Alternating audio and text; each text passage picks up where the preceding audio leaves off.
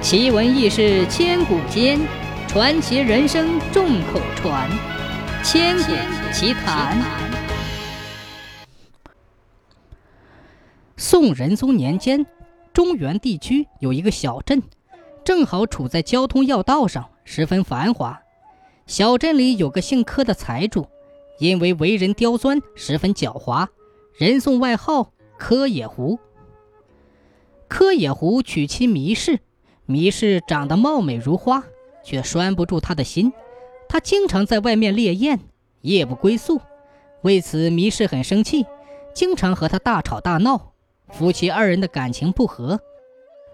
忽然有一天，糜氏暴病身亡，柯野狐为他举办了隆重的葬礼，将他风光大葬。过了一个多月，柯野狐便迫不及待地想续弦。但是那些和他亲近的风尘女子却不愿意嫁给他，好人家的闺女惧怕他的恶名，更不敢嫁到他家。这一拖就是大半年，柯野狐依然是孤身一人。这一天，柯野狐闲来无事，带着两名家仆到乡下转悠。走到一座小山村时，看见一名女子背着柴火回家。柯野狐眼睛一亮。不由得多看了女子几眼，只见破烂的衣衫掩盖不住女子的美貌，就像一朵青莲一样傲立在风尘之中。柯野狐不由得呆立在原地，眼睛就没离开过女子，一直到女子远去，他才醒悟过来，牵着马跟在女子后面。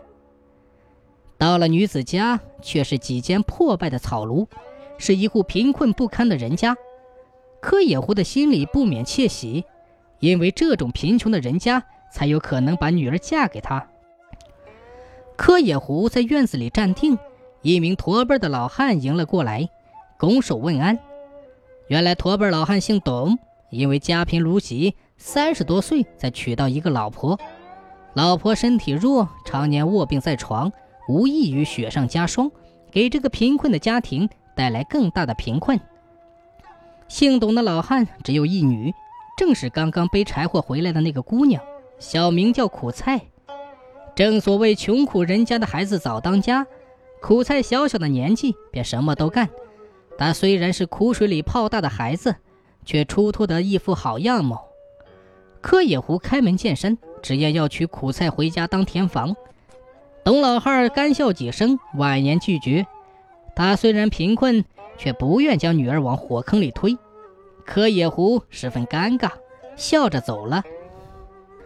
回到家里，柯野狐心意难平，想不到一个贫困户竟然也敢小瞧他。经过打听，得知董家是吴财主的佃户，便把吴财主请到家里喝酒，唆使他收回田地，不给董家租种。吴财主心知柯野狐这人惹不起，只好言听计从。董家没了田地租种，一家人只能去喝西北风，把老汉急得牙龈上火，茶饭不思。苦菜则蹲在墙角抹泪。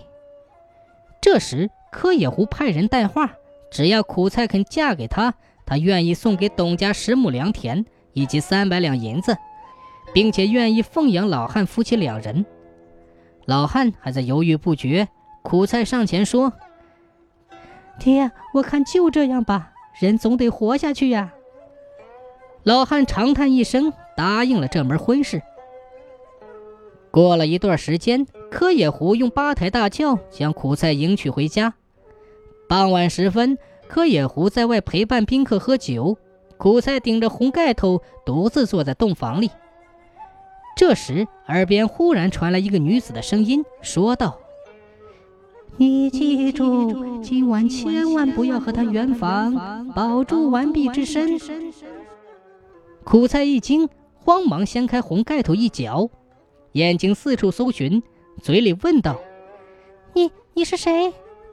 却发现屋里没有人，声音又忽然响起，说道：“你别怕，我是他的亡妻，今晚找他来报仇。”苦菜战战兢兢地问道：“你你在哪里？”这时，从屋梁上缓缓落下一个女子，影影绰绰，看得不真切。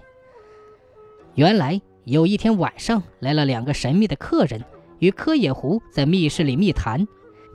迷失心里起疑，便去偷听，发现了柯野狐一个天大的秘密：他和盗贼们暗中勾结，帮盗贼们管理财物。这要是被官府查到，可是大罪。密室心惊肉跳，赶紧回房，却不小心弄出声响，惊动了密室里的三个人。他们跑出来抓住迷室，将他活活的捂死了。对外谎称暴毙而亡。迷失的鬼魂在阴司里告状，阴司查访到柯野狐许多罪行，特准许迷失前来索命。迷失决定今晚出手，因此善意的对苦菜进行提醒。苦菜忙答应下来，感谢迷失的指点。迷失化成一阵晨雾，消失不见了。柯野狐送走宾客之后，迈着醉步来到洞房。伸手揭开盖头，迫不及待地拉苦菜就寝。苦菜推开他的手，笑着说：“哎呀，真是饱汉子不知道饿汉子饥！你在外面喝酒，我却腹中饥饿。”柯野狐问道：“嗯，难道你没吃饭吗？”苦菜娇笑着说：“我是新娘子，怎么好意思大吃大喝呢？只略微吃了一点点而已。”目前腹中饥饿，你不如陪我喝一杯。柯野狐欣然同意，出去吩咐家仆端来一桌酒菜到洞房里，和苦菜推杯换盏。苦菜刻意的说着甜言蜜语，哄得柯野狐心花怒放，大口喝酒，不知不觉酩酊大醉。苦菜把他扶到床上躺下，他则趴在床边睡了。到了半夜。柯野狐忽然发出几声惨叫，惊醒了家仆们。他们撞开洞房的门，只见帷帐内站着迷氏，死死掐着柯野狐的脖子。苦菜则吓得晕倒在地。看见家仆们冲了进来，迷氏发出一阵阴森的鬼叫声，化成一阵烟雾飘走了。家人们呼唤柯野狐，没了声息。揭开帷帐一看，他早已没了呼吸。他们又唤醒苦菜，苦菜结结巴巴地说：“柯野狐的惨叫声惊醒了他，他看见女鬼掐着柯野狐的脖子，当即吓晕了过去。此事充满了诡异，传得沸沸扬扬，人们暗地里都说这是报应使然。”